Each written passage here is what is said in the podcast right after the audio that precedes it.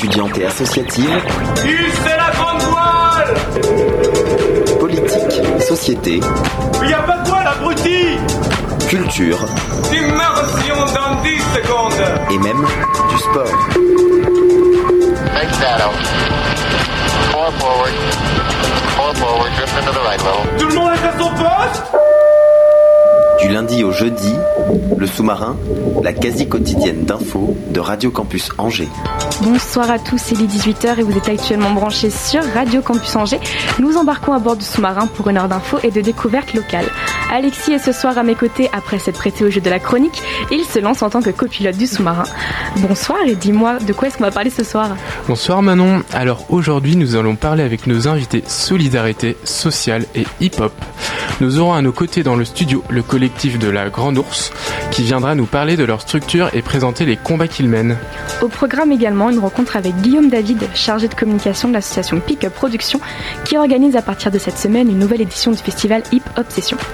Et pour finir, nous reviendrons sur une immersion du côté de l'association À tout métier dans le cadre d'un reportage Murmure.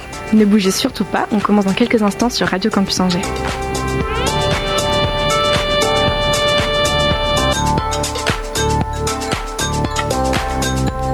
Nous accueillons ce soir dans les studios à nos côtés Anatole, membre de la- du collectif La Grande Ours. Bonsoir et bienvenue dans le sous-marin. Bonsoir. Alors, après s'être installé au 34 boulevard d'Avier à l'ancienne CPM, vous avez trouvé refuge au 6 quai Robert Fèvre avec toujours cette même volonté de rester mobilisé dans l'accueil des SDF, des demandeurs d'asile et des migrants sans logement. Et euh, bah, effectivement, donc, euh, comme vient de le dire Alexis, pour introduire cette interview, on vous voit notamment euh, comme des personnes investies dans des luttes sociales. Comment au final, en tant que membre, tu présenterais le collectif? Alors le collectif, c'est à la base un groupe de potes qui s'est rencontré il y a plus ou moins deux ans et qui on avait à cœur ensemble de faire quelque chose pour justement tous ces gens à la rue qu'on voyait autour de nous, euh, que ce soit français ou étrangers. euh. et ben, la, solution la plus simple, parce qu'il y a plein de gens qui parlent, qui font des conférences, qui font des promesses, des choses, des machins, mais euh, concrètement ça donne de toi à personne. Donc il y a des bâtiments vides, il y a des gens à la rue, il y a beaucoup de bâtiments vides. Il y a beaucoup de gens à la rue, mais il y a beaucoup plus de bâtiments vides que de gens à la rue. Donc c'est assez simple. On squatte un bâtiment, on loge les gens. Donc on est parti de ce, juste ce constat-là il y a peu moins de deux ans. Et justement, c'était un petit peu flou pour nous, on voulait revenir dessus avant de commencer. Au final, quel est le statut de la Grande Ours Collectif, association? On sait pas trop. Alors la Grande Ours, c'est un collectif. hein. Oui. C'est il y a une association parce qu'il y a un bar associatif. Il y a des associations qui se sont créées aussi de de, de par la volonté de, de membres du collectif, mais la Grande Ours c'est uniquement un collectif informel et c'est le nom du bâtiment aussi. Et du coup, c'est vrai que tu nous as dit que c'était un groupe de potes au départ, donc vous êtes à l'initiative de ce projet. Et, toi, quel est ton rôle euh, dans, dans ce projet? Est-ce que tu as un rôle particulier ou? Personne n'a vraiment de rôle particulier. Alors si concrètement dans les faits, bien sûr, mais euh, comme il n'y a pas d'association, il n'y a pas de poste à pourvoir, il n'y a pas de, a pas de tout ça. Alors après, moi, je suis, on va dire, assez investi depuis maintenant quelques temps. Donc, euh, mais concrètement, vraiment, il n'y a pas de, il n'y a pas de hiérarchie entre nous du tout. Il n'y a pas de poste précis pour certaines telle ou telle personne. C'est juste chacun en fonction de ses compétences, de ses envies, surtout en fait, principalement de ses envies, qui fait ce qu'il a envie de faire. Et c'est ce qui fait aussi que ça marche. C'est parce que chacun fait selon ses envies et non pas selon euh, des directives. euh. Et, d'où vous est venue du coup cette idée de, créer ce, collectif? Euh, C'était une réponse à une urgence? Ben, c'était vraiment ce, constat qu'il y avait beaucoup de gens à la rue et que personne ne faisait rien. Enfin, si, il y a des associations qui font des choses quand même. Il y, a- clairement des acteurs qui, font des choses très intéressantes à Angers. Mais euh, pour tous celles et ceux qui se retrouvent dans des situations vraiment compliquées, on voyait qu'il y avait vraiment rien de, proposé, que ce soit au 115, il y avait quand même il y a eu des demandes du 115 d'avoir des places supplémentaires. Il y a avant l'hiver, il y a un an et demi, et de nouveau cette année, euh, à la préfecture. Et il faut savoir notamment que Christophe Béchu a posé son veto. C'est-à-dire, il a dit non, il n'y aura pas de place supplémentaire. au 115. Il demandait 15 places, c'est-à-dire un préfabriqué. Je sais plus exactement le budget que ça représente sur une année, un préfabriqué, mais c'est pas grand-chose quand on fait des patinoires à 35 millions. Donc, euh, mais non. Monsieur, Monsieur Béchu décide que les, des enfants et des femmes enceintes peuvent rester à la rue. Angers est une ville où il fait bon vivre. Et euh, aujourd'hui, vous êtes beaucoup dans le collectif? Ça varie. Euh, ça varie. On est, on est clairement beaucoup plus nombreux qu'au début, je pense. Mais, mais c'est vraiment. Ça faut que ça dépend des jours, en fait, presque. Parce qu'en fait, dans le collectif, il y a, si vraiment on prend tous les gens qui sont investis depuis le début, on peut arriver à 50, 60. je sais pas. Mais euh, des gens qui sont investis euh, de- vraiment au jour le jour, ça, c'est très variable. Et comme on disait en introduction, vous avez donc été expulsé notamment du premier local boulevard d'Avier. Comment ça se passe au niveau de la recherche d'un nouveau lieu? Est-ce que c'était compliqué? Alors, euh, trouver des lieux vides, c'est pas compliqué. Ouais. Il y en a partout. C'est bien ça le problème aussi. Euh, après, c'est les investir parce que pour pouvoir squatter, en fait, le, le squat, c'est quelque chose qui est régi par des lois. C'est pas quelque chose d'illégal. Parce qu'on entend souvent, euh, c'est illégal ce que vous faites, mais non, Mm. c'est pas illégal. Le squat, c'est régi par des lois.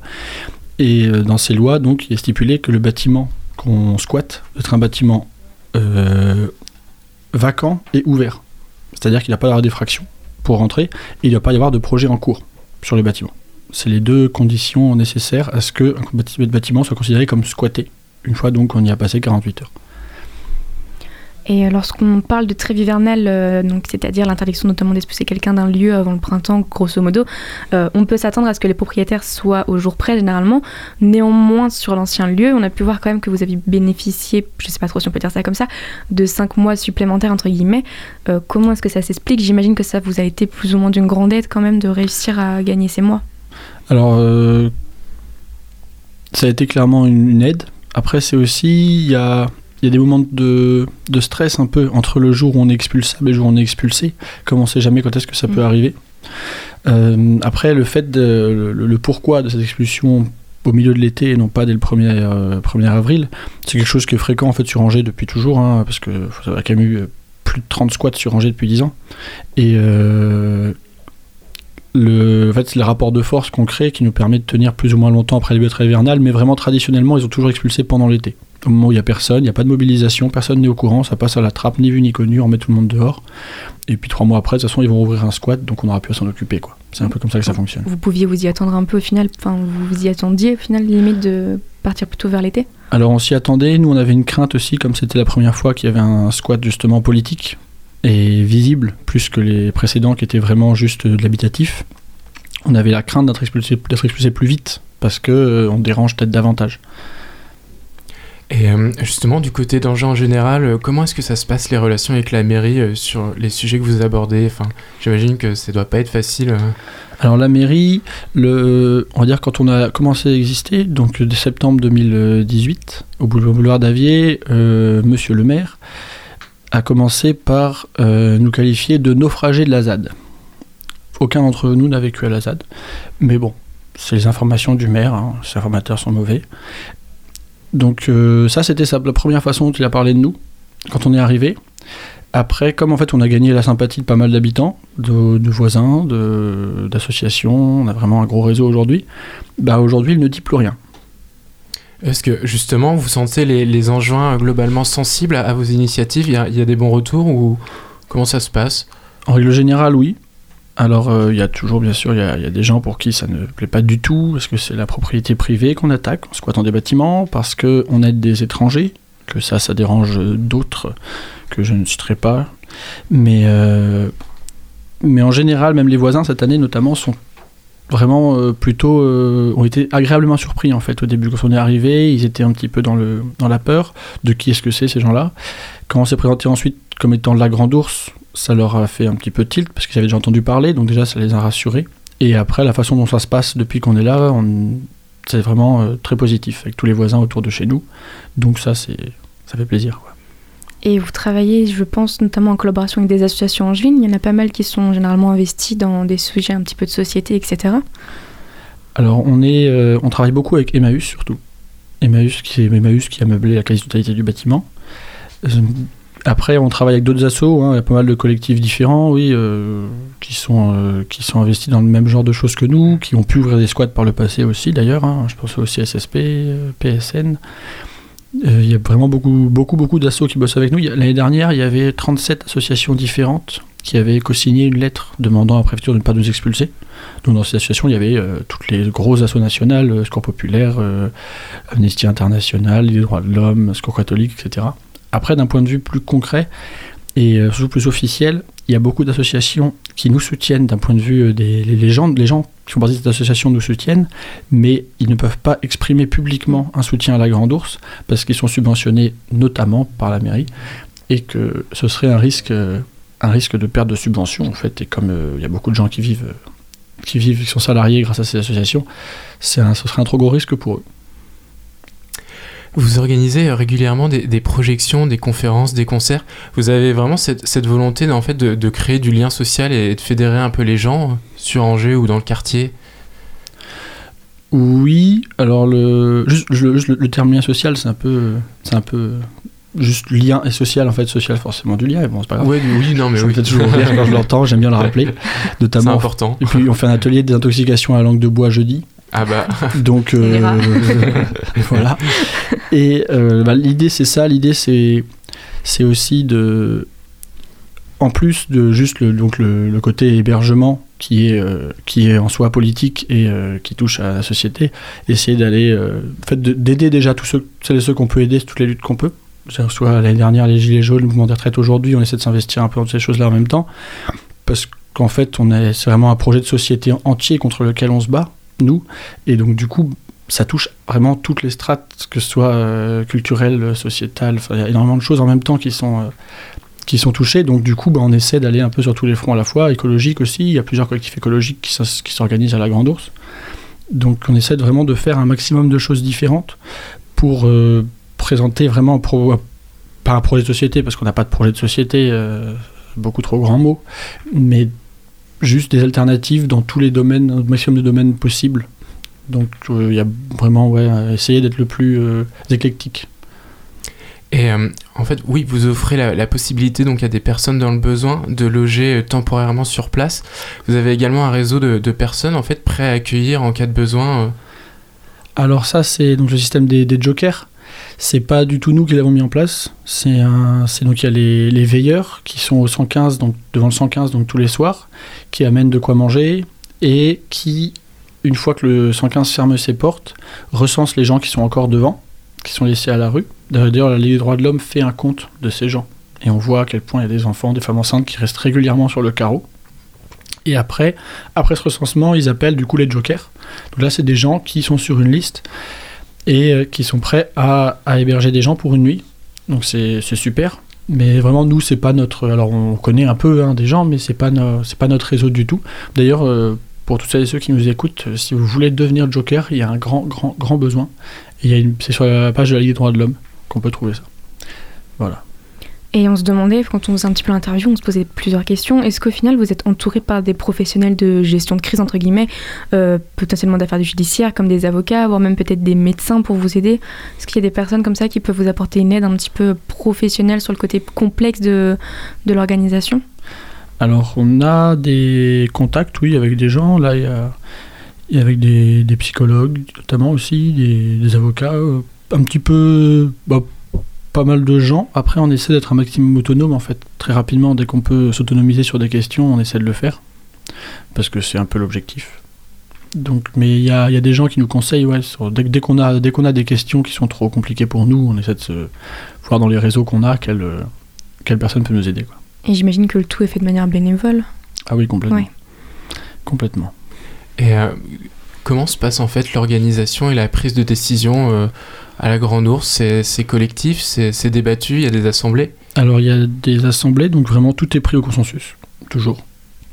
Il est arrivé une fois que le consensus ne puisse pas fonctionner, on a joué au dé. Ah, donc vous avez notamment plusieurs objectifs. Donc celui qui saute aux yeux, c'est de pouvoir héberger les personnes dans le besoin. Mais on voyait aussi que vous aviez une mission de faire vivre l'art, donc euh, avec l'aspect social pour le valoriser. Euh, c'est important pour vous de pouvoir euh, s'investir dans, dans l'art. C'est quelque chose qui est au cœur aussi de vos missions? C'est à la base non. C'est Alors c'est clair que pouvoir aider des artistes qui n'ont pas le, le, moyen, moyen, matériel de, s'exprimer ou justement d'exposer quoi que ce soit, euh, toujours avec grand plaisir, parce que c'est juste très intéressant. Mais à la base, c'était pas l'objectif. Après, ça dépend de quel type d'art on parle aussi. Par exemple, parce que là, en ce moment, il y a des grandes fresques qui sont en train d'être peintes euh, dans la Grande Ourse. Il y a une exposition euh, qui devrait arriver bientôt. Enfin, donc, il y a des, là c'est l'art visuel où il y, a, des choses qui se passent et c'est génial de pouvoir euh, proposer ces choses-là à des, collectifs, notamment le collectif éphémère en ce moment, qui va bientôt euh, inaugurer euh, la fresque que je suis en train de peindre. Mais après, tout ce qui est plus, notamment la musique et les, les concerts qu'on peut programmer, c'est pour les concerts, pour pouvoir faire jouer, pour proposer des concerts gratuitement aux gens. Mais c'est aussi pour que des gens viennent et se rendent compte qu'en fait un squat c'est pas forcément un lieu crado où il y a des gens qui traînent sur des matelas sales. C'est ça peut aussi être quelque chose de très chouette où il se passe des choses intéressantes. Et puis essayer de donc de, de- ramener des gens pour qu'ils voient aussi le- l'ampleur en fait de la, du- de la problématique des gens à la rue aujourd'hui à Angers. quoi. Et euh, du coup, on imagine avec toutes les missions, vous, vous devez être constamment occupé, mais vous arrivez malgré ça à, préparer, enfin, entre guillemets, à préparer l'avenir, à, anticiper euh, les, les- justement les futures missions, les futurs gros, euh, pas dossiers, c'est pas le bon terme, Les mais changements les final, changements ouais. exactement. Vous voulez dire d'un point de vue du collectif, quoi. euh, Mm. Si on, on a des visions. En fait, le, le- le problème, c'est. On, a- on, a- on est beaucoup dans de l'urgence, quasiment en permanence. C'est c'est un peu. euh, C'est impossible à, à tout à fait. On essaie, on essaie de, prévoir toujours à l'avance, mais l'urgence, c'est quelque chose, ça, c'est- par définition, euh, ça arrive là, on a une demi-heure pour gérer, c'est comme ça, quoi. Ça a toujours été comme ça. Mais on essaie au maximum de, pouvoir prévoir à l'avance un peu ce qu'on compte faire. Après, comme c'est un collectif qui est composé de plein d'individus différents, qui ont des idées très différentes aussi sur comment est-ce que ça devrait fonctionner, etc. En fait, des visions à moyen, long terme, consensuelles, c'est très compliqué à avoir avec un groupe de gens qui sont tous, euh, qui ont tous des idées bien précises. Donc, c'est pas forcément euh, le cas sur tout, au contraire même. Et on voyait aussi, quand on faisait un petit peu les recherches, qu'il y a différentes actions qui ont pour euh, objectif notamment de développer des actions pour revaloriser positivement les centres-villes globalement et un petit peu euh, grossièrement. Enfin, on voyait notamment par exemple qu'il y avait, euh, vous participiez à la conférence anti-pub, enfin, vous accueilliez un petit peu le, le sujet. Nous, on les avait eu en émission, on avait eu l'occasion de- d'en parler un petit peu. Il y a cette idée aussi un petit peu de, de revaloriser. Bah, je voyais, je sais plus trop comment c'était expliqué, mais le côté revaloriser les centres-villes, revaloriser, nos vies et se séparer un petit peu aussi du côté euh, publicité, euh, surconsommation, etc. C'est l'une peut-être de vos, de vos missions, quelque chose qui vous tient à cœur? Alors là, pour le coup, dans le, par exemple, le- dans le, le, rap, du coup, Résidence à Action Publicitaire, qui sont venus chez nous et qui viennent régulièrement, avec qui on est très potes, c'est eux qui mènent ce truc-là. Nous, on n'est pas vraiment dessus. Nous, on serait plutôt même au contraire euh, arrêter de valoriser uniquement les centres-villes et valoriser un peu aussi les quartiers autour, parce que c'est quelque chose de, de récurrent dans les villes en France. Et à Angers, euh, c'est vraiment très très fort. Mm. Donc, euh, ce serait plutôt l'inverse même. Après, si on peut essayer de faire en sorte que le centre, que le centre-ville ressemble un peu moins à un immense centre commercial, parce que c'est clairement le cas aujourd'hui, ça pourrait être bien aussi. Mm. Donc, notamment voir un gros squat en plein centre-ville, c'est quelque chose que je trouve assez agréable. Et euh, vous avez aussi ouvert un, café associatif. C'était quoi un peu l'idée derrière? C'était dans cette idée, je ferai pas deux fois la même erreur, mais de tisser du lien, euh, genre de fraterniser, de, se rencontrer euh, autour euh, d'un verre et peut-être aussi un moyen de faire rentrer un peu d'argent. Alors, il y a un peu de tout ça. Il y a, comme pour les concerts, donc faire venir des gens et leur montrer à quoi peut ressembler un squat. Ramener aussi, les, notamment, ce qui nous intéresse pas mal, c'est d'avoir, parce qu'on a un accueil de jour aussi, donc l'après-midi, avant le café associatif, où il y a, l'idée c'est de faire venir aussi justement les voisins, les gens d'Angers qui, euh, qui au final ne rencontrent jamais les personnes à la rue, ne rencontrent jamais les personnes réfugiées, parce que les croisent dans la rue, mais s'ignorent complètement, comme tout le monde. Du coup, avoir un lieu où tous ces gens-là pouvaient se rencontrer, ça c'était une des premières choses. Et ensuite, ben, faire vivre un bâtiment gros comme ça, ça coûte des sous. Donc il faut en rentrer. Et euh, les municipales arrivent aussi à grands pas, euh, justement. Qu'est-ce quel regard vous portez un peu sur ces futures élections Est-ce que vous souhaiteriez peut-être devenir force de proposition ou, faire du moins amener vos idées? Alors, nous, ce qu'on aimerait, je dis bien on aimerait, parce que avant que ce soit le cas, il y a- il y, a du boulot, c'est que certains sujets, notamment les gens à la rue et d'autres, soient mis sur la table en fait des discussions. Parce que pour l'instant, les gens nous parlent de sécurité et euh, de développement économique euh, d'entreprise, de tout ça. Nous, on s'en fout royalement, pour pas dire pire. Et ça nous semble bien plus important de mettre des gens qui sont à la rue dans des bâtiments plutôt que ramener nouvelles entreprises à Angers. Donc du coup, on aimerait bien que le débat so- s'oriente un petit peu dans ce sens-là, un sens plus social. Mais après, les municipales en tant que telles, c'est-à-dire le- l'élection et le vote, tout ça, donc pour retrouver un nouveau Béchu euh, dans son petit palais là-haut, là, clairement, euh, ça, ne- ça nous regarde même pas, en fait, j'ai l'impression. Juste, euh, Béchu, arrêtez de nous insulter, donc nous maintenant... euh, C'est C'est déjà ça.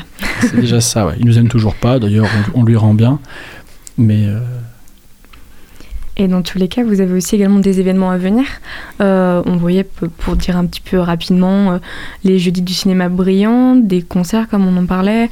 Euh, Il y a aussi des ateliers numériques. On trouvait ça intéressant. Il y a un côté un petit peu vouloir aussi apporter une certaine modernité potentiellement. c'est toujours une question d'autonomie, surtout, Mhm. en fait. Que les gens, parce que les- le, le numérique, c'est quelque chose qui est arrivé très vite.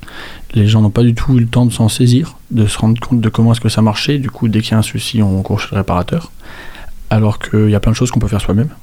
Et donc, du coup, l'idée, c'est de pouvoir un peu, non seulement réparer avec les gens, mais du coup leur apprendre à le faire pour qu'après ils soient pas dépendants de, professionnels de la chose et qu'on puisse se, débrouiller soi-même. Sur vraiment, l'idée d'autonomie euh, qui revient en général dans ce qu'on fait. En tout cas, c'est un, enfin, vous avez un programme assez, euh, assez diversifié. On voyait aussi qu'il y avait des cours d'acro-yoga, des chantiers collectifs, euh, des rencontres un petit peu plus, un petit peu plus formelles ou informelles.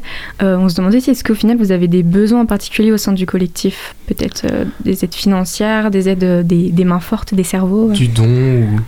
Alors des dons, on a toujours besoin de certaines choses, notamment le, le- le besoin principal en général, c'est les consommables, c'est-à-dire euh, café, sucre, PQ, ce genre de choses.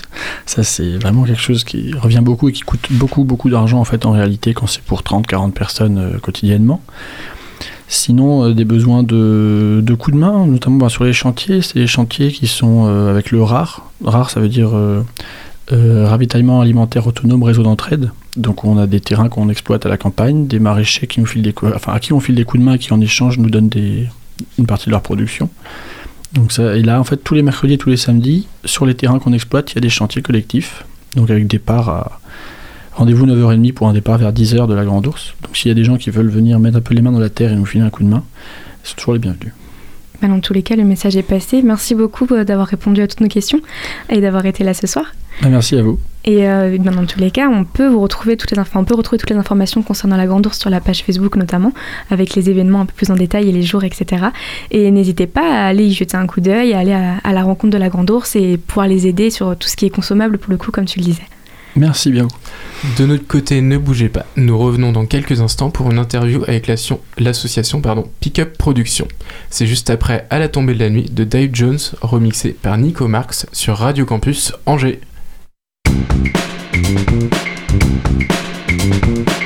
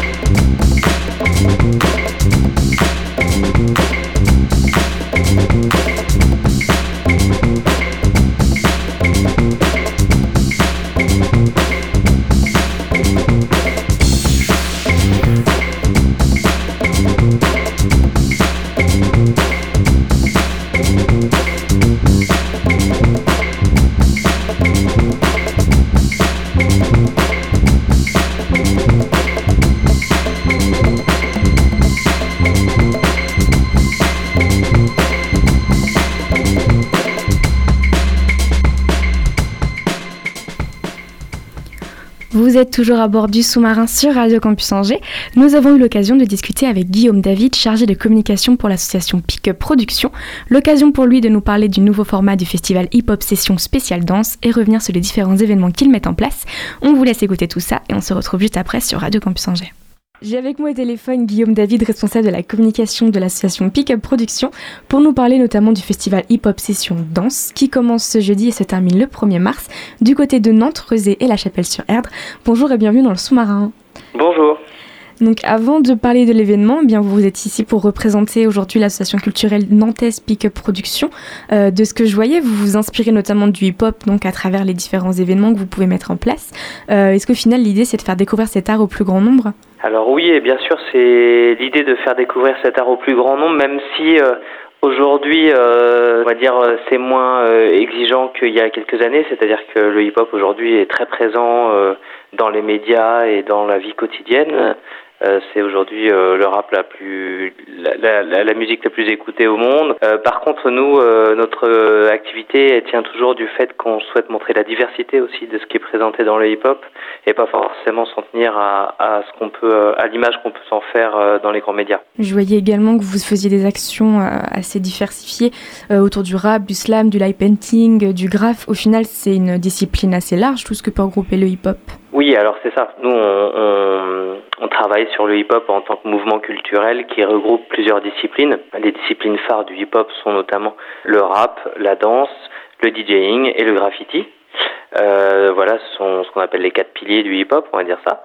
Euh, et on, on, ce sont des disciplines qui, euh, même si elles ont connu euh, chacune leur voie euh, depuis la naissance du hip-hop dans les années 70, désormais entretiennent quand même toujours des liens. Donc on envisage notre travail et nos événements comme aussi des façons de transmettre les liens entre le rap et le graffiti ou entre le graffiti et la danse. Je voyais donc aussi, bah, comme dans beaucoup d'univers artistiques, on peut facilement entendre potentiellement un certain nombre de préjugés liés au hip-hop.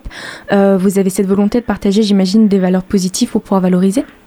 Oui, tout à fait. C'est euh, c'est euh, tout à fait le cas. Alors euh, des fois du fait d'une méconnaissance du mouvement, des fois du fait des acteurs eux-mêmes qui cultivent les clichés.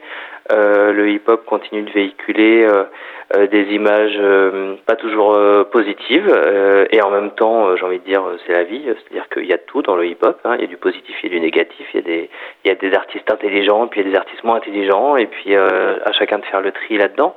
Mais en tout cas, nous ce qu'on ce qu'on souhaite communiquer, c'est aussi que le, le hip-hop, euh, par depuis sa, sa, sa naissance, euh, véhicule euh, des valeurs de défi, de transmission, de partage euh, qui sont essentielles et qui sont vraiment porteuses dans la société d'aujourd'hui.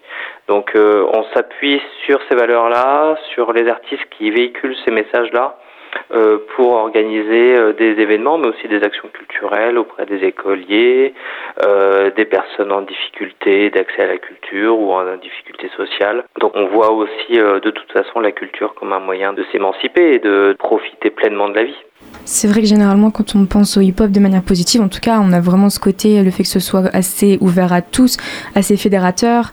Euh, je voyais aussi que vous le mettiez dans les descriptions, etc., qui a un côté euh, euh, goût du défi et de l'improvisation. Au final, il y a aussi ce côté un petit peu bon enfant qui, peut être, j'imagine, assez sympa à exploiter. Ouais, c'est ça. C'est vrai que c'est une culture qui est très ouverte. C'est vrai qu'il y a un métissage, euh, une mixité des populations dans les événements. Alors là, je pense particulièrement au Battle Obsession qui va se dérouler ce week-end on y viendra tout à l'heure, mais euh, c'est vrai qu'on y trouve un public qui est particulièrement mélangé, ce, qui est encore euh, malheureusement souvent rare dans les institutions ou les événements culturels où on a tendance quand même à se retrouver entre soi. Euh, et, euh, et ça, euh, bah, c'est quand même dû au fait que le hip-hop est par essence même euh, une culture euh, du mélange, une culture euh, du recyclage, une culture de l'emprunt, du mélange des cultures, du sample, on va dire. J'aime bien l'image du sample, quoi. C'est vrai dans la musique, mais c'est aussi vrai dans la danse. C'est-à-dire qu'on emprunte à, à, toutes les cultures, quelles qu'elles soient, pour faire pour créer quelque chose de nouveau à partir de là, euh, c'est euh, du coup une évidence que euh, le mélange des populations, il, il suit quoi. Donc ça, c'est vraiment quelque chose qui est passionnant dans la culture hip-hop, qu'on retrouve assez peu à ce niveau-là dans, dans les autres dans les autres esthétiques. Et au final, comment est-ce que vous êtes retrouvé à travailler à Pickup Production Est-ce que vous avez un lien en particulier avec l'univers artistique à la base, avec tout ce côté culturel également? Alors moi-même, je suis d'abord passionné par la musique et notamment par le hip-hop, mais d'abord par, par toute la musique. Et je, et je connaissais pas forcément grand-chose à la danse, mais c'est en commençant à me rapprocher de Pickup Production, de ses bénévoles et de son équipe que, euh, que j'ai découvert plus largement le mouvement hip-hop. Euh, mais ce qui m'a d'abord attiré, moi, c'est la musique. Que je voyais qu'avec euh, eh bien pick-up, euh, notamment, vous pilotiez différents événements et projets qui ont, j'imagine, pour objectif de, de dynamiser pardon, la région. Je voyais par exemple le rendez-vous hip-hop, plan graph, transfert également, puisque je voyais il y avait un- une volonté notamment de créer un espace d'art euh, urbanisme artistique, etc., euh, assez ouvert. Transfert, c'est un, projet éphémère qui euh, se déroule de dix- 2018 à 2022 à Rezé, donc on est juste à côté de Nantes, sur un terrain qui est euh, une friche, celle des anciens abattoirs. Et donc on occupe ce terrain pendant cinq ans pour proposer un projet, euh, disons une zone libre d'art et de culture. Alors euh, on y trouve des installations architecturales faites de conteneurs, d'un remorqueur échoué, d'une tête de cobra géante, de jeux pour les enfants, de chapiteaux. Donc un espace vraiment curieux à découvrir. Et on y propose une programmation artistique et culturelle qui là dépasse le champ strictement du hip-hop. Euh, on s'est ouvert avec transfert euh, aux arts du cirque, au théâtre de rue et à toutes les esthétiques musicales. Et puis c'est aussi un lieu où on peut venir pratiquer. Euh, alors ça, va de, des ateliers de réparation de vélos au marché, à faire, à, travailler du mobilier avec des objets recyclés. Voilà, donc on propose vraiment un lieu de vie en fait sur transfert. Et c'est un, des gros projets de l'association ces dernières années. hein. Ça a vraiment fait évoluer la- la- l'association qui était au départ uniquement orientée autour du hip-hop et qui s'est euh, ouvert avec euh, Transfert, qui est un projet assez important et euh, dont on prépare la troisième saison. Le site n'est pas ouvert au public toute l'année, il est ouvert en période estivale, donc là il sera ouvert en juillet et en août, même s'il arrive euh, que d'autres ouvertures se fassent en dehors de cette saison, c'est-à-dire à, l'occasion d'événements qu'on peut accueillir sur site. Alors, euh, bah, on a accueilli euh, le festival Hip Hop Session Reboot, dont on était les organisateurs en octobre. Mhm. Euh, mais il y aura aussi d'autres événements au printemps organisés par d'autres acteurs culturels et associatifs nantais. Ok. Donc en fait, vous avez quand même aussi cette volonté d'investir généralement des lieux. Je voyais aussi avec l'événement Parade, Balade Ouais. et Distorsion, si je dis pas de bêtises, qui est un parcours de fresques dans l'agglomération nantaise notamment. Oui, c'est ça, ouais. Oui, alors euh, c'est vrai que euh, même si c'est pas, euh, disons, on n'est pas euh, le voyage à Nantes ou, enfin voilà, on, on met pas euh, à, à tout bout de champ le mot euh, l'art dans l'espace public, mais c'est vrai que déjà on est une association qui, nous n'avons pas de lieu, on a, on n'a pas en dehors de transfert qui est ce, qui est ce lieu éphémère, on n'a pas de salle de spectacle, etc. Donc c'est tout naturellement qu'on a envie de sortir de mur et euh, surtout euh, d'aller au contact euh, des gens et puis de, de mettre le hip-hop et la culture au sens large partout où c'est possible. Euh, et il se trouve que on travaille beaucoup sur le graffiti, le muralisme et la peinture euh, de manière générale et que ça s'y prête très bien. Donc euh, on a développé depuis 5-6 ans maintenant pas mal d'expositions dans des lieux en friche, dans des espaces qui vont être démolis, qui vont être transformés ou alors dans l'espace public. Euh, et en effet, Parade, Balade et Distorsion, c'est un parcours de fresques qui ont été réalisés par euh, deux graffeurs euh, locaux qui s'appellent Adore et C'est mort. Des fresques magnifiques. Il y a vraiment des, jolis, des jolis objets à, découvrir et qu'on peut visiter le temps d'une journée. Il y a, je crois, une dizaine de fresques sur sur l'aglo qui qui sont à découvrir. Mais évidemment, c'est pas les seuls. À Nantes, il y a pas mal de de graffeurs et de fresques aujourd'hui qui permettent de visiter la ville autrement. Et vous travaillez aussi sur le dispositif Buzz Booster en Pays de la Loire, donc je sais que c'est assez Ouais. marqué du côté d'Angers aussi, avec des candidats qui se sont pas mal démarqués en s'en servant également comme tremplin. Euh, Est-ce que vous pourriez nous représenter un petit peu le dispositif et en donner les objectifs rapidement? Oui, Buzz Booster, c'est le premier dispositif de détection des artistes rap en France et donc de détection et d'accompagnement. Ce n'est pas un simple tremplin entre guillemets. Buzz Booster surtout euh, donc euh, permet de détecter des artistes via un, dispositif assez classique d'appel à candidature, euh, dépôt de dossier, écoute, un jury qui sélectionne Euh, mais il y a surtout une phase d'accompagnement pour permettre euh, aux artistes rap qui sont sélectionnés euh, de donner un coup de boost à leur projet. Ça passe par de la résidence scénique, par du travail de studio, mais ça peut être aussi un accompagnement juridique ou administratif. Ça dépend vraiment du, du projet du groupe et de là où ils en sont de, de leur processus, quoi. Et c'est vrai que c'est un dispositif qui sourit bien aux angevins, puisque de mémoire, euh, euh, il y a Rezinski qui a gagné il y a deux ans ou trois ans, Aztec l'année dernière. C'est ça, ouais, il me semble. Odor. Tout à fait, c'est ce que j'ai en tête aussi. voilà, et puis cette année, euh, deux, deux angevins qui étaient encore dans la finale régionale. Eden et Joe Berry, et même si pour une fois c'est pas un angevin qui a gagné, c'est bien, c'est bien un Nantais, c'est Vadek, voilà. Et donc nous, on, pilote ce dispositif en région Pays de la Loire. Donc, il y a une première sélection d'artistes, puis une première phase d'accompagnement, une finale régionale. Euh, donc, qui s'est déroulée récemment. À l'issue de cette finale régionale, un artiste a été euh, sélectionné. Il s'agit de Vadek. Il va bénéficier d'un autre programme d'accompagnement, donc plus poussé, avec des intervenants professionnels, pour préparer euh, une finale nationale qui aura lieu en mai à Lille où il, retrouvera sur scène les vainqueurs des autres régions. Je crois qu'il y a dix, dix grandes régions en France. Et voilà, c'est un dispositif qui permet vraiment de booster la, carrière d'artistes rappeurs. Euh, il y a pas mal d'artistes qui sont passés par là, notamment Nemir, euh, Gaiden Yoshi, euh, et qui ont, qui ont vraiment vu leur carrière accélérer grâce à ça. Au final, vous avez l'air d'avoir quand même une certaine place dans le milieu culturel, artistique local. Euh, il y a quand même un beau réseau culturel, j'ai l'air de, enfin, en tout cas de, de ce qu'on peut voir. Euh, vous avez l'air de favoriser le travail collaboratif notamment? Oui, beaucoup. Bah, on fait rien seul. Hein. De toute façon, on est une association, on a l'habitude de travailler en collaboration avec tout le monde. Euh, on n'a pas de lieu, encore une fois, donc mm. on, est on est amené à, à, multiplier les collaborations. Et puis, ben, comme euh, tu le disais tout à l'heure, euh, le hip-hop c'est aussi euh, culture de du défi, de l'improvisation et du partage et ça représente quand même bien l'association, c'est les valeurs qu'elle défend et c'est aussi une méthode qu'elle défend au quotidien. Donc de toute façon il n'y a, y a, pas de projet qu'on fait seul, le festival Hip Hop Session il est organisé avec une dizaine de lieux à Nantes, transfert ça mobilise énormément d'acteurs sur la région et c'est ce qui nous intéresse, voilà tout à fait. On en a parlé un tout petit peu tout à l'heure, mais au final, on peut voir un petit peu que votre association a l'air d'être quand même assez engagée vis-à-vis de la culture et de la manière dont elle peut aider les mhm. populations. Euh, l'idée, c'est de rendre au final la culture accessible à tous. Exactement. Ça, c'est ce qui nous guide aussi toute l'année. Euh, c'est de rendre la culture accessible à tous et particulièrement la culture hip-hop pour ce qui concerne une partie de nos événements. Et on a déployé depuis quelques années des efforts plus particulier en direction des personnes euh, handicapées, des personnes sourdes ou non-voyantes pour rendre accessibles nos événements.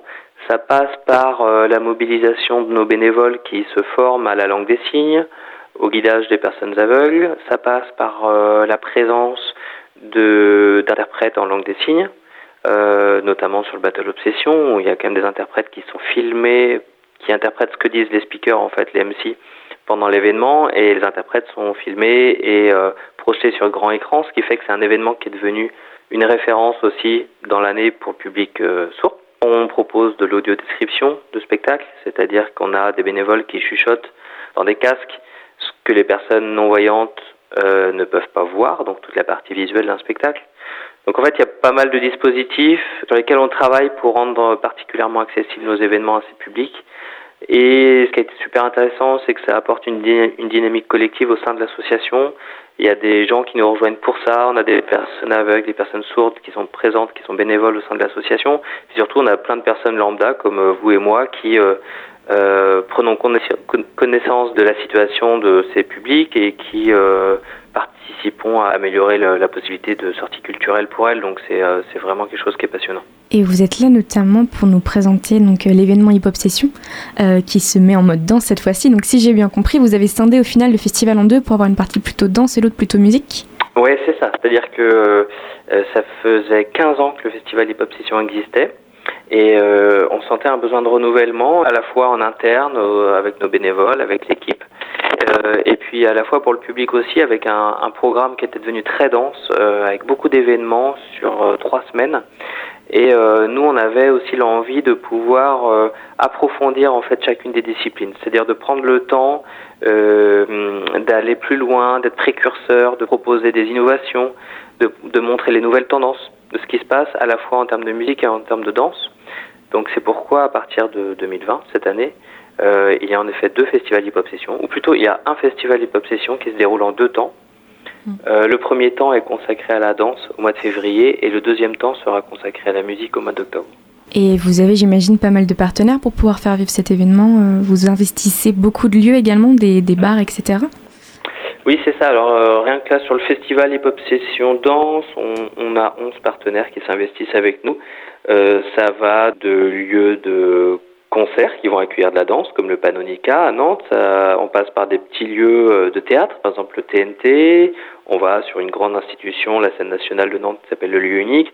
On passe par des maisons de quartier, au Dervalière, par Trampolino, par le Centre chorégraphique national de Nantes. Là, ce qui est intéressant, c'est que ça illustre assez bien la diversité des acteurs avec qui on souhaite travailler, c'est-à-dire tout le monde. Euh, voilà, du café-concert euh, jusqu'à la grande institution culturelle, en passant par euh, le, CCN qui est quand même un lieu de danse contemporaine, donc euh, a priori pas forcément euh, associé au hip-hop, et en passant par les maisons de quartier. Donc voilà, on, ça illustre bien le, la volonté d'aller d'aller vers tous les publics. Ça c'est pour la partie danse, pour la partie musique, on verra, c'est en octobre, mais c'est pareil, on, on, aborde le festival avec tout, toujours cette envie de mobiliser les, les acteurs sur le, sur le territoire. Quoi. Et notamment durant le festival, le public pourra découvrir de ce que je voyais des battles, des spectacles chorégraphiques, du seul en scène, des stages, des conférences, des jams, des soirées en club. Ça fait au final beaucoup de formes différentes. C'est l'objectif. C'est ça.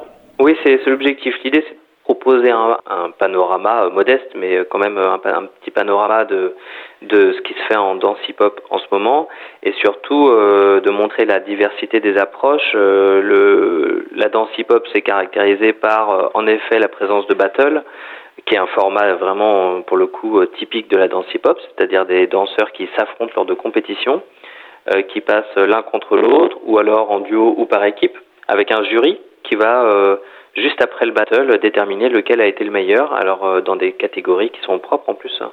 c'est-à-dire que la danse hip-hop est constituée de multiples sous-catégories, multiples disciplines. On parle de de top rock, de house, euh, de breaking, etc. Donc ça c'est pour la partie battle. Et puis euh, on propose aussi des spectacles chorégraphiques. Donc là c'est plutôt dans des lieux sur scène. On propose des jams. Donc ça c'est plutôt des invitations à venir danser, des formules en club, et puis euh, des euh, ateliers ou stages pour euh, des initiations ou aussi des danseurs plus confirmés qui sont en voie de professionnalisation. Donc c'est un peu un festival qu'on souhaite à 360 avec euh, la possibilité d'assister en tant que public, mais aussi de participer. Au final, ça permet aussi d'apporter un certain dynamisme pour contraster entre des temps animés de convivialité, de spectacle, et d'autres temps peut-être un peu plus théoriques et en plus petit comité. Ouais, c'est ça. C'est-à-dire que les, les, gros événements euh, qui ramènent beaucoup de monde et où c'est la teuf, c'est super. Et puis on aime beaucoup aussi les formats plus intimes. Euh, je pense notamment mardi 25, on aura une conférence spectacle avec Marie Houdin, qui est une super chorégraphe qui fait partie d'une super compagnie qui s'appelle Engrenage Production à Rennes, qui fait un gros travail sur la danse hip-hop, mais euh, lié aussi à, la vidéo, au son, euh, disons une approche de la danse euh, très large. Et euh, là, on sera à Trampolino, c'est des formats de conférences qu'on aime bien. On, va un peu plus en détail, on rencontre des acteurs, des professionnels, des artistes et on favorise l'échange et la découverte. Là, c'est vraiment l'idée de, transmettre aussi. C'est-à-dire que c'est bien de participer à un, un, spectacle en tant que spectateur, de consommer entre guillemets aussi, mais c'est aussi bien de pouvoir euh, approcher, apprendre, euh, découvrir. Voilà, c'est ce qu'on souhaite à travers le festival. Dans tous les cas, vu la densité de la programmation, ça laisse quand même le choix aux spectateurs de trouver leur bonheur, j'imagine. Oui, complètement. Même si il y a pas mal d'événements qui sont déjà complets euh, entre le Battle Obsession okay. euh, et certains spectacles, enfin notamment le tout le week-end du Battle Obsession est complet là depuis ce week-end. Bon, on est ravis évidemment. Euh, mais euh, ce qui est important de noter, c'est aussi qu'il y a une bonne partie du programme qui est gratuit, avec euh, notamment des propositions le dimanche, le dimanche 23 euh, à la maison de quartier des Dervalières, avec des battles de danse, des initiations et des performances et aussi le dimanche 1er mars à Pollen, où là ce sera un après-midi dédié aux enfants et à la famille avec des, vraiment de l'éveil à la danse hip-hop, une boom pour les enfants et un goûter. Voilà. Donc ça, ça illustre bien aussi la diversité de, des propositions du festival. Euh, merci beaucoup d'avoir répondu à mes questions. En tout cas, Hip Hop Session Danse, eh bien c'est euh, à partir de jeudi jusqu'au 1er mars. N'hésitez pas à aller faire un tour sur la programmation, etc. Comme on le disait, certains événements sont complets, mais d'autres vous laisseront l'occasion de découvrir un petit peu ce milieu du hip-hop et toute la diversité culturelle qui s'y attache. Euh, merci encore d'avoir été à mes côtés pour le sous-marin. Merci beaucoup. Merci. Vous êtes toujours à bord du sous-marin sur Radio Campus Angers. Merci une fois encore à David Guillaume pour ses réponses. N'hésitez pas, que vous soyez adepte de l'art du hip-hop ou de simple curieux, à aller découvrir les manifestations organisées par Pickup Productions autour de la danse pour Hip Hop Session. Avant de passer à la suite, on va s'écouter Palais de David Walters et Ibrahim Malou sur Radio Campus Angers. On se retrouve juste après.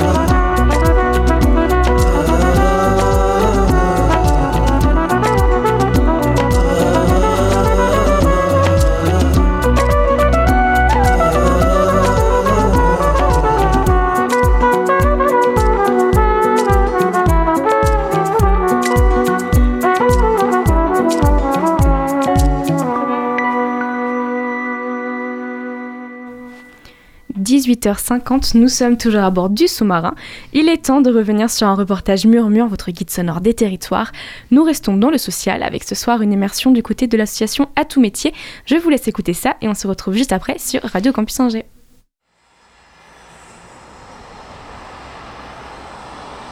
Au 7 rue de la Gibaudière à Saint-Barthélemy d'Anjou, rencontre avec Philippe Biotto, directeur de À tout métier. Alors, vous êtes donc à Tout Métier. À Tout Métier, c'est une association qui date, euh, qui a été créée en 1997, donc il y a 20 ans, 21 ans bientôt, euh, et qui est spécialisée dans la prestation de services pour les euh, entreprises et les collectivités. Alors, nous réalisons comme prestation de services des services de propreté, Ensuite, des travaux de peinture, mais aussi un petit peu de placo-plâtre, hein, placo-plâtre et isolation. Et puis enfin, le dernier secteur, c'est le secteur espace vert, c'est notre secteur le plus important en termes d'effectifs. Et donc on y fait bien du, euh, de la taille, de la tonte, du débroussaillage, de l'ébranchage, du nettoiement aussi hein, dans les parcs et les jardins de la ville d'Angers qu'on rend tous les jours propres. Et puis euh, de l'entretien de sentiers pédestres, de la pose de clôture, etc., etc. Donc là, exclusivement pour les entreprises, les syndics et les collectivités. On peut rajouter quand même, c'est important, on a depuis trois ans un nouvel établissement qui s'appelle Atout Environnement, qui est un chantier d'insertion. C'est la première étape avant l'entreprise d'insertion, où là, ce sont des demandeurs d'emploi de longue durée, de très longue durée, et on reprend le travail à partir d'un mi-temps, 20 heures par semaine. Voilà, donc ils travaillent à partir de, euh, du développement durable et de l'environnement, des espaces verts. Euh, c'est un tremplin et qui permet, au bout de deux ans, de raccrocher soit en entreprise classique, soit euh, en entreprise d'insertion, comme à tout, métier. Les 20% d'aide de l'État sont là pour améliorer l'encadrement. On a un surencadrement par rapport à une entreprise classique et surtout financer la formation et l'accompagnement socio-professionnel. On disait que chaque mois, mes collègues reçoivent deux fois par mois, euh, deux fois chaque salarié en parcours d'insertion pour faire le bilan de toutes les problématiques périphériques à l'emploi, logement, santé, budget, etc. Et, euh, et travailler ensuite le projet professionnel. Vers quoi vous voulez aller Qu'est-ce qui vous manque en termes de stage, de formation, d'expérience, etc. Tous les salariés, les 70 dont on a parlé tout à l'heure, ne restent que deux années maximum à tout métier. Il n'y a pas de CDI. Hein. Ils sont là en parcours. On obtient l'agrément de Pôle emploi, c'est-à-dire l'accord de Pôle emploi pour les embaucher. Et à partir de là, ben, on a deux années pour travailler toutes ces problématiques-là. Donc les candidats et les salariés actuellement vont de, allez, je dirais 23-24 ans euh, jusqu'à 56 ans actuellement. Hein, c'est très très hétérogène. On a des hommes, des femmes. On fait vraiment d'ailleurs euh, attention à ce que dans chaque secteur d'activité, il y a des hommes et des femmes. Mesdames, si vous êtes candidate, n'hésitez pas à nous appeler, parce que c'est un peu plus délicat de trouver des, dames candidates pour euh, travailler en espace vert. Le projet phare de 2019, c'est de créer un service à la personne, qui s'appellera sans doute à tout jardin, puisqu'on le spécialiserait dans les espaces verts chez les particuliers. L'intérêt de travailler en entreprise d'insertion, c'est que derrière, on, voit se relever des gens, euh, ne serait-ce que même physiquement. Hein. Les gens, quand ils viennent ici dans mon bureau signer le contrat de travail, on voit bien qu'ils y trouvent un, grand intérêt. Euh, ça pétille dans les yeux, hein, parce que euh, de retrouver une place au sein de notre société, ça se fait aussi par le, par le travail. Et retrouver un salaire, c'est beaucoup plus valorisant que de vivre d'une allocation. Hein. c'est ce qu'on entend très très régulièrement. L'autre intérêt, c'est ce qu'on travaille au fur et à mesure. Il y a au moins une formation certifiante qui se fait par groupe et par an. Et c'est parfois pour certains d'entre eux le premier diplôme qu'ils vont acquérir. Hein, qu'ils vont obtenir. C'est ce qu'on s'oblige à faire et c'est tout l'intérêt. Hein. c'est là où on voit les gens qui, deviennent fiers d'eux. Hein. c'est notre travail en tout cas, de mettre en place les conditions pour qu'ils deviennent fiers de leur parcours. Murmure, le kit sonore des territoires. On termine doucement l'émission en musique, direction l'univers des années 70 avec la chanson 10% de Kate Ranada et Kali Uchis. On vous laisse découvrir cette belle rencontre musicale et on se retrouve juste après.